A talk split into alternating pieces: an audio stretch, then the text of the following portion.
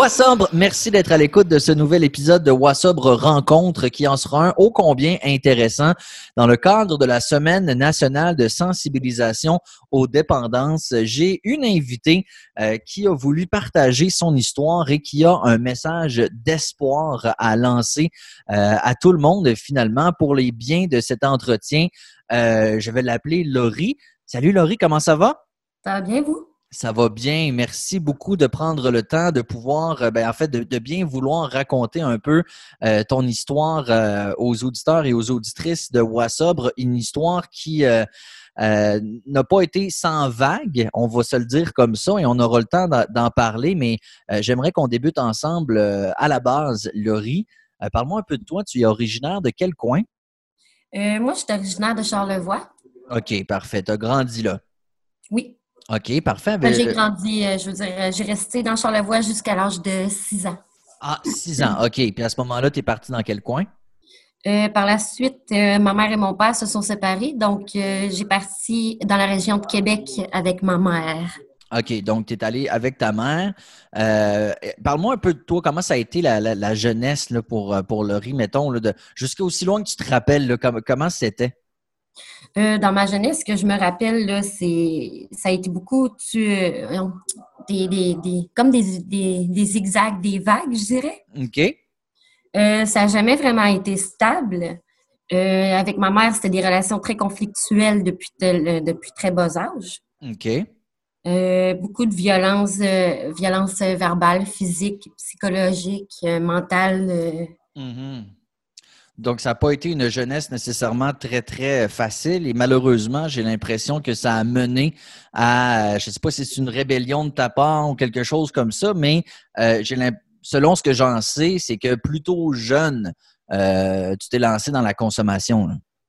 Euh, oui, ma première consommation, elle s'est faite à l'école. J'étais, j'avais 13 ans, 12 ans. Wow, quand même. C'était quoi? la première consommation, c'était du cannabis avec du speed. Cannabis et speed à l'âge de 12 ans à peu près. Oui. Quand même, quand même. Donc, ça, ça t'est fait quoi? C'est-tu euh, des amis, euh, de la famille? Comment comment c'est venu euh, dans tes mains? ben, c'est venu parce que moi, j'étais une petite fille qui se faisait beaucoup intimider à l'école. J'avais très, très peu d'amis. donc, pour embarquer dans la gang et me faire aimer des autres, j'ai voulu essayer de faire comme les autres. Ah, c'est souvent ce qui arrive, hein, effectivement. Donc, c'est venu comme ça, tu as, consommé une première fois, puis comment tu as trouvé ça? Est-ce que déjà tu as su que tu allais te lancer là-dedans ou est-ce que ça a été assez graduel au début? Euh, non, ça a été assez graduel. Je n'étais pas sûre de rien. Je ne savais pas que ça allait dégénérer à ce point-là non plus. Mais là, ça a commencé avec cannabis, euh, speed, et après, euh, tu as, fait autre chose, là, je veux dire, tu as, fait d'autres drogues, puis tout ça, ça a été un, peu un cercle vicieux après ça, j'ai l'impression. Oui, c'est ça, tout à fait. OK, parfait. Euh, donc, jeunesse, pas facile, commencer à consommer euh, à l'âge de 12 ans à peu près. Comment ça allait à ce moment-là, le, parcours scolaire de, de, la, de la petite Laurie de l'époque? Oh mon Dieu, le parcours scolaire. Euh, mon parcours scolaire, moi, j'ai été diagnostiquée TDAH à l'âge de 7 ans. OK. Euh, puis avec euh, l'école puis tout ça, j'ai eu beaucoup, beaucoup, beaucoup de difficultés d'apprentissage. OK. j'ai lâché l'école à l'âge de 16 ans. Mm-hmm. parce que à cause d'une grossesse. OK. Fait que, tu sais, mon parcours à l'école, là, euh, il a été très, très, très, très, très difficile. J'ai pas avancé beaucoup, puis beaucoup, beaucoup de retard euh, à ce niveau-là. Tu, parles d'une grossesse assez, jeune, parle-moi-en de cette grossesse-là. Euh, oui, dans le fond, moi, à l'âge de 14 ans, j'ai rencontré un homme. Mm-hmm. C'était cet homme-là, il, avait, il était plus âgé que moi, là, il avait un écart d'environ 4 ans. OK. j'ai tombé enceinte par accident. Mm-hmm. Euh, j'ai décidé de poursuivre la grossesse et de garder l'enfant. OK. Euh, mais dans ma relation, il euh, n'y a rien qui allait bien. C'était de la violence, des coups, de la jalousie. Fait que j'ai eu des grosses, j'ai eu une grossesse assez difficile. J'ai accouché à 34 semaines prématurées. OK. D'un bébé qui pesait 3 livres et 8. Oh là là, quand même. Est-ce qu'on a pu faire un lien euh, avec la prématurité avec ce que tu as vécu pendant la grossesse?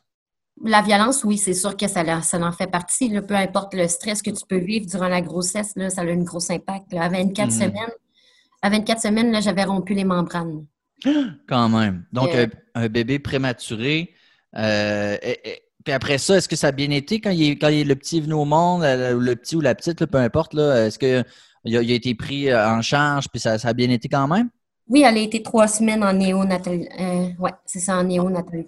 OK, parfait. Donc là, elle a été prise en, charge. Là, toi, euh, tu es encore très, très jeune. Tu as, un chum avec qui euh, ça, ça, brasse à la maison. C'est, pas idéal. Qu'est-ce qui s'en est suivi? Après? T'es-tu retourné à la maison euh, avec, avec la petite?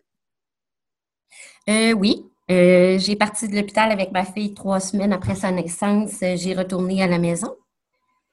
Comment ça se passait à ce moment-là? Euh, c'était plutôt calme, mais il y a eu une grossesse trois semaines après, j'apprenais que j'étais de nouveau enceinte.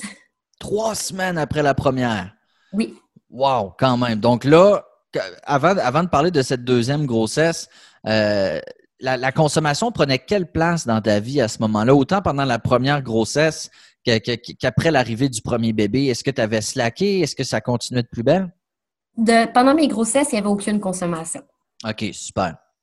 Donc, mais après, mettons, quand la première est arrivée, est-ce que, tu sais, parce qu'on le sait, c'est quoi, là, avoir des, problèmes de consommation, des fois, tant mieux si pendant la grossesse, ça a super bien été, puis après, tu t'es-tu retourné vers ça assez rapidement? Euh, oui, sauf que quand j'ai su que j'étais de nouveau enceinte, euh, ça l'a ça, ça, a arrêté, fait que c'est ça, fait que ça n'aura pas été euh, ça pas été trop long. Donc là, tu venais d'avoir ta, première, trois semaines après, tu apprends que tu es encore enceinte. le, même papa? Oui, oui. Ah, OK, parfait. Puis lui, euh, comment euh, comment tu as vécu ça? Est-ce que vous, l'avez gardé? C'est ce que je comprends? Oui, euh, oui. J'ai poursuivi la, la, grossesse et j'ai gardé l'enfant. Oui. OK, super. Puis là, comment, comment ça a été une fois qu'il y en avait deux, là, tu sais, puis comment ça a été jusqu'à ce que le deuxième enfant arrive dans la maison? le deuxième enfant, dans le fond, moi, à mon accouchement, euh, la DPJ est intervenue dans ma vie et nous a retiré la garde de nos deux enfants. Les deux, les deux enfants lorsque le deuxième est arrivé. Oui. Qu'est-ce, qui a mené à l'intervention de la DPJ? Euh, la consommation, la violence. Mm-hmm. Euh, je pense que c'était aussi un, gros paquet d'inquiétudes qu'il y avait là, au niveau aussi, parce que c'est quand on consomme, on est, oui, on est parents, mais on fait quand même de la négligence envers notre enfant. Ben oui. C'est un gros cercle qui a fait en sorte que la DPJ nous a retiré la garde. Est-ce que ça a été euh, des membres proches de toi qui, qui ont interpellé? Est-ce que c'est toi-même? Est-ce que ça s'est su par des, voisins? Comment, comment ça s'est fait? Euh, ça, j'en ai aucune idée. OK, donc c'est pas des gens près de toi qui sont intervenus en disant les enfants ont besoin d'être sortis de là et autres. Donc, tu sais pas d'où ça vient, mais la DPJ est arrivée. Euh, c'est une drôle de question, euh, Laurie, mais évidemment, quand la DPJ vient pour prendre tes enfants, euh, je peux pas imaginer la, situation, mais, mais toi, est-ce que tu comprenais un peu la situation? Étais-tu dans le déni? Comment tu Non, j'étais dans le déni. J'étais dans le déni, complètement dans le déni. Donc, pour toi, tu n'avais pas de problème, il n'y avait pas d'affaire à, embarquer là-dedans. C'est ça. Donc, mais j'imagine qu'une moment euh, il faut, bien que tu te fasses à l'idée. Aujourd'hui, j'imagine que tu as un regard différent sur la situation de l'époque, mais avant d'arriver à parler, euh, parler d'aujourd'hui, qu'est-ce que ça a fait, là? Tu sais, je veux dire, la DPG arrive, prennent les deux enfants. Dans quel contexte est-ce qu'ils ont dit euh, tu dois t'engager à ça? Est-ce qu'ils ont dit tu peux les voir tant de fois par semaine? comment ça s'est passé? C'était quoi le deal un peu avec la DPJ? J'avais le droit, dans le fond, de visite trois heures par mois. OK. Puis ils étaient dans, chez une, dans une famille d'accueil, les deux à la même place? Les deux, ils étaient placés chez ma mère. OK, ils étaient chez ta maman à ce moment-là. Oui. Comment ça allait chez ta maman? Parce que je comprends que quand tu étais plus jeune, c'était pas nécessairement facile non plus avec ta mère. C'était-tu un environnement pas pire pour tes, enfants? Bien, au début, je te dirais, là, quand mes deux filles là, ont commencé à être placées là, je te dirais que oui. Ça allait, somme toute, assez bien. Oui, sauf que, tu sais, suite après des années, là, euh, je te dirais que présentement, dans leur vie, euh, ça va pas très bien non plus. Ils ont quel âge aujourd'hui? Euh, 6 ans et 7 ans. 6 ans et 7 ans. Donc, évidemment, très rapprochés, on, comprend. Puis, ils sont encore chez ta maman? Euh, oui, en processus là, de, de, sortir de cette famille. OK. Pour revenir chez toi? Euh, soit revenir chez moi ou un placement d'un an en famille d'accueil. Ça va dépendre de où est-ce que moi je vais être rendue euh, à ce OK, à ce moment-là. Mais toi, c'est ton désir, c'est de les revoir avec toi? Oui, je travaille en, en conséquence pour ça. Ah bon, ben c'est super. Donc, la DPJ au début dit ils vont chez ta mère, trois heures par mois, tu peux les voir. Ça, ça a duré combien de temps, cette formule-là? Euh, c'est encore présent. OK, c'est ça, ça, ça n'a pas bougé. Euh, et, qu'est-ce qu'on euh, qu'est-ce qu'on te demandait de faire en échange? Parce que si t'ont retiré les enfants pour consommation, violence, etc., j'imagine qu'ils n'ont pas dit genre on t'enlève tes enfants, fais ce que tu veux. Ils ont dû te demander des engagements. Oui, mais moi, dans le fond, là, j'étais. Euh, quand j'ai tombé de plus belle dans la consommation suite à la perte de mes deux enfants, euh, peu importe ce qu'on m'aurait demandé de faire, je ne l'aurais pas fait. OK. On m'a demandé des tests de dépistage, on m'a demandé euh, d'appeler la DPJ là, une fois par semaine, mettons.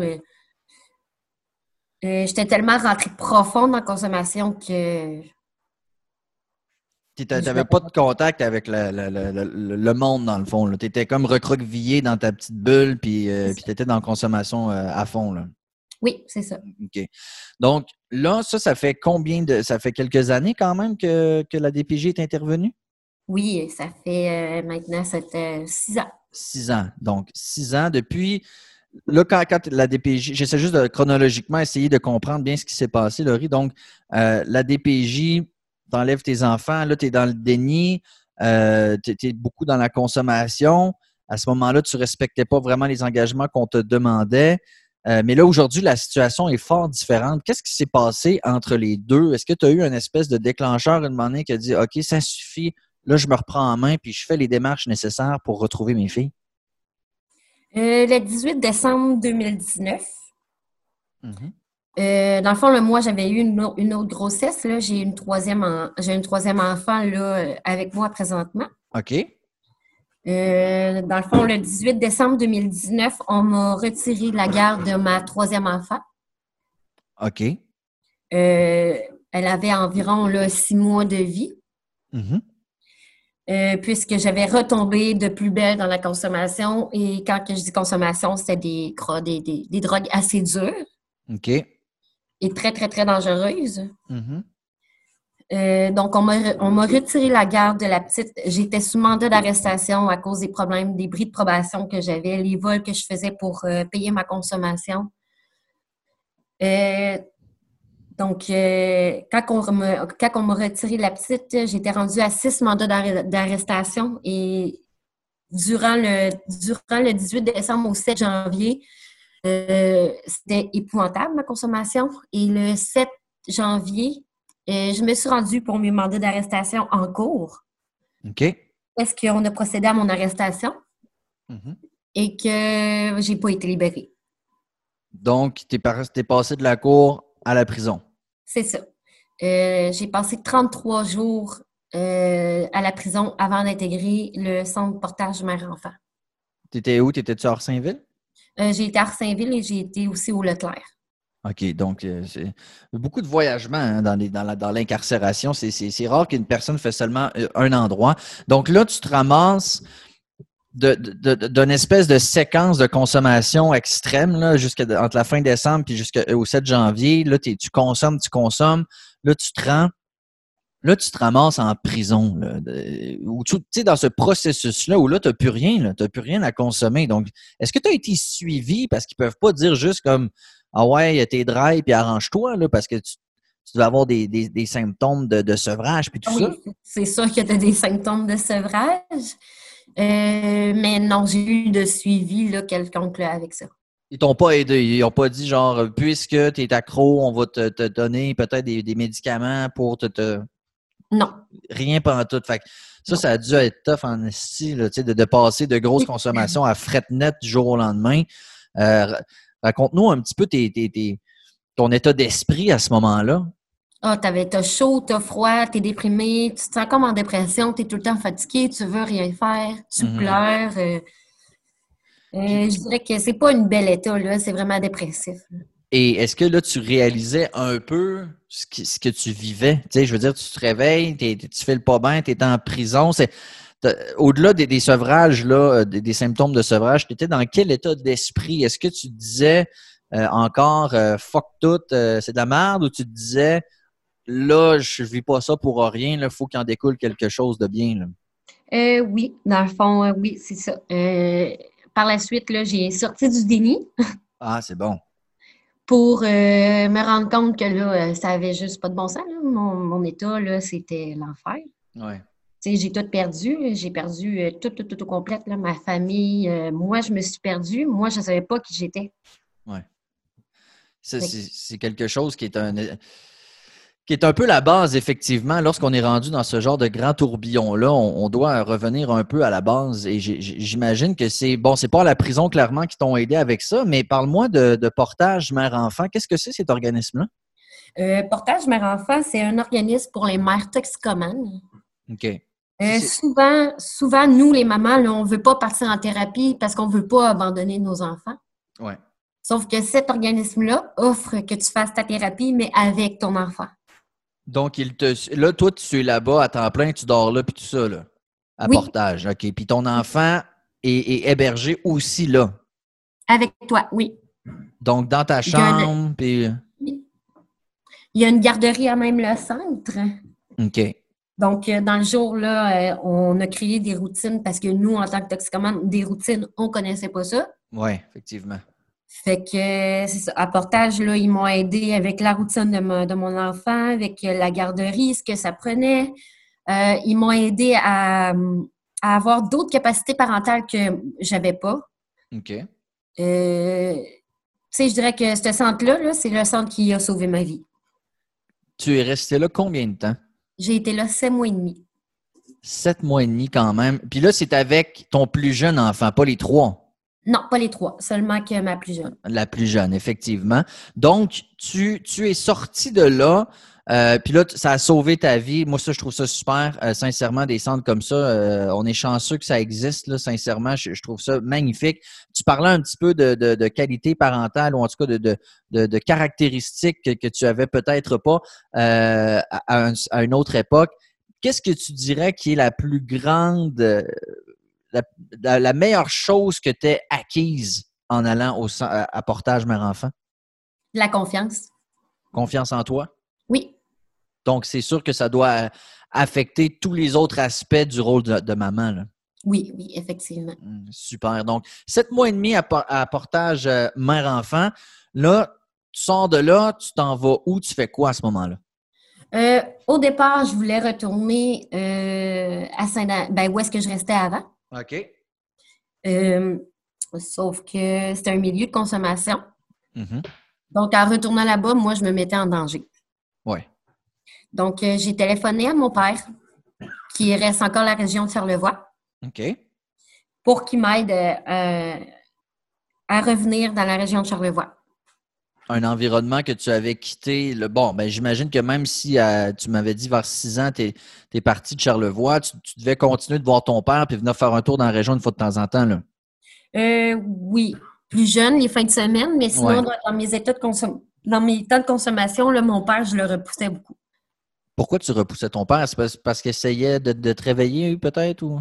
Parce que j'avais honte de moi, dans le fond. Euh, OK je voulais pas qu'il me voie dans cet état-là parce que moi, je voulais qu'il voie que j'étais correcte et que j'allais bien.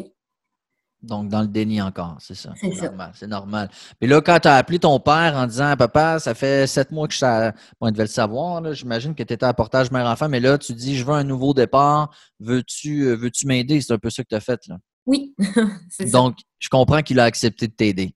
Oui. Il a accepté de m'aider. Puis euh, aujourd'hui, je me suis installée dans la région de Charlevoix. Euh, j'ai mon appartement, ma fille va à la garderie. Euh, mes problèmes avec la justice sont tous réglés grâce à l'organisme Genesis. Oui. Donc, euh, oui, j'ai fait une grosse étape et un gros cheminement. Là. Ben, c'est magnifique. C'est une belle histoire quand. Ben, en fait, belle histoire. C'est une histoire incroyablement belle, Laurie, parce que ça démontre encore une fois que malgré toutes les épreuves qu'on peut traverser ou toutes les embûches, les erreurs, les ci, les ça, il y a toujours moyen de, de s'en sortir, mais ça prend énormément de travail. Donc là, ça fait combien de temps que tu es installé dans la région de Charlevoix? Euh, j'ai sorti le portage le 8 septembre, donc euh, depuis le 8 septembre. Ah, OK. Donc, c'est assez, euh, c'est assez récent encore. Comment, comment te sens-tu maintenant que tu es, j'allais dire autonome? Je pense que tu as quand même des suivis, là, entre autres avec Ressources Genesis, et, etc. Mais de te retrouver comme ça à la maison avec, avec la petite et tout ça, comment tu te sens? Ah, je me sens bien. J'aime ça. ouais, tu dois être fier aussi. Là c'est d'une vie que j'aurais rêvé avant, mais que je n'avais pas, mais qu'aujourd'hui, j'ai été capable d'avoir. Et écoute, euh, tu n'as pas 60 ans, Laurie. Tu es quoi? Tu es dans la vingtaine? Euh, oui.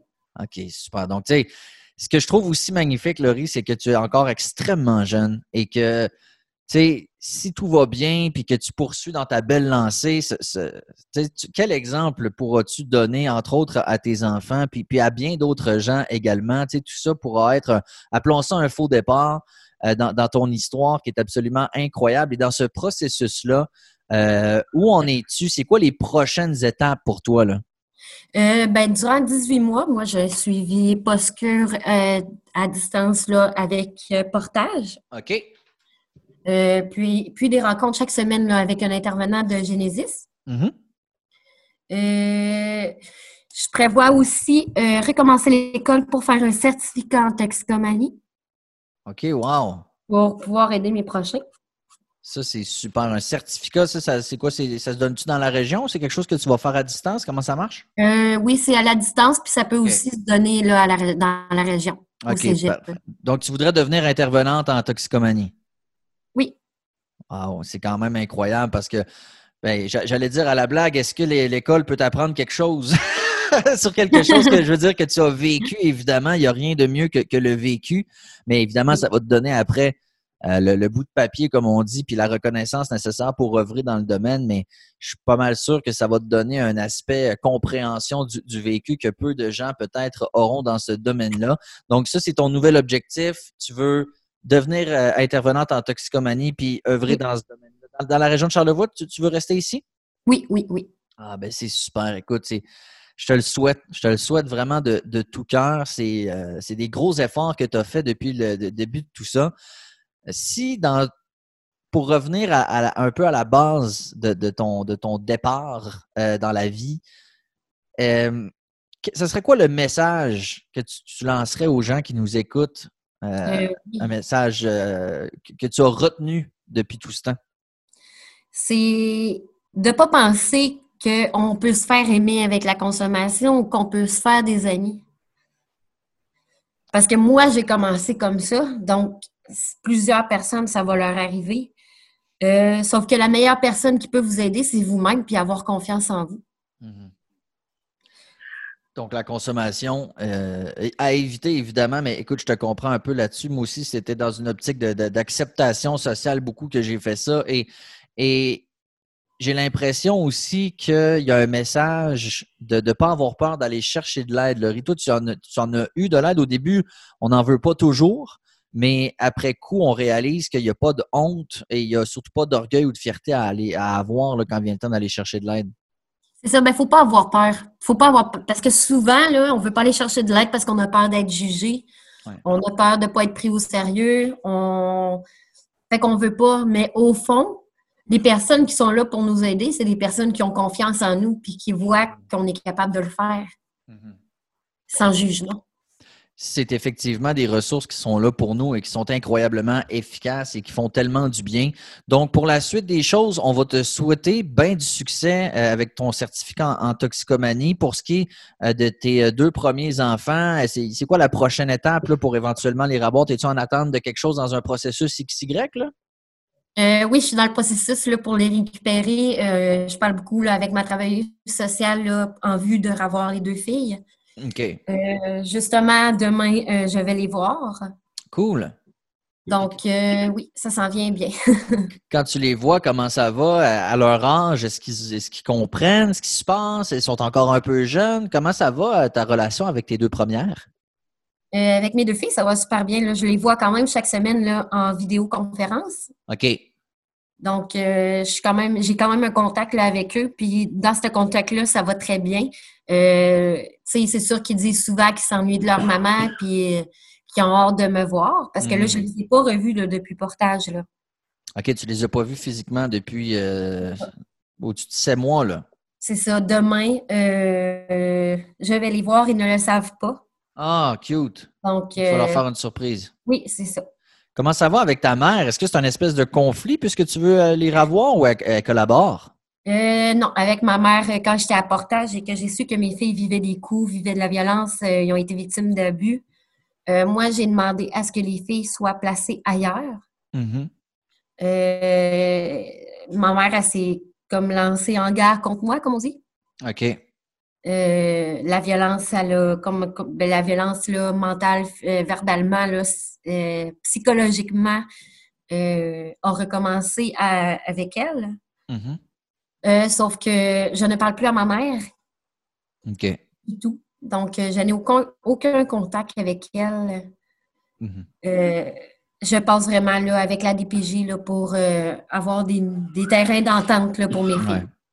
En tout cas, on va espérer que ça aille bien dans ce, dans ce dossier-là pour, pour le bien de, des petites. Évidemment, au travers de tout ça, ça demeure euh, celle qu'on veut protéger et euh, de qui on veut le, le, mieux. Mais en tout cas, si, si c'est dans cette optique-là que, que, tu travailles, Laurie, on va te souhaiter que ça aille euh, très, très bien. Merci beaucoup pour ton témoignage. Sincèrement et personnellement, je te félicite. Tu as une histoire très, très, très touchante, mais surtout de te relever et d'en être rendu là euh, à, ton, à, ton, jeune âge, parce que j'insiste sur le fait quand même que c'est tu es, très jeune pour, pour avoir déjà fait tout ce cheminement-là personnel, avoir pris euh, les moyens nécessaires pour te rendre où tu es aujourd'hui. C'est extrêmement prometteur. Alors, écoute, merci d'avoir pris le temps de nous raconter euh, ton histoire. Bravo. on va te souhaiter la meilleure des chances et beaucoup de succès pour la suite des choses, Laurie. Merci beaucoup. Merci. Bonne journée.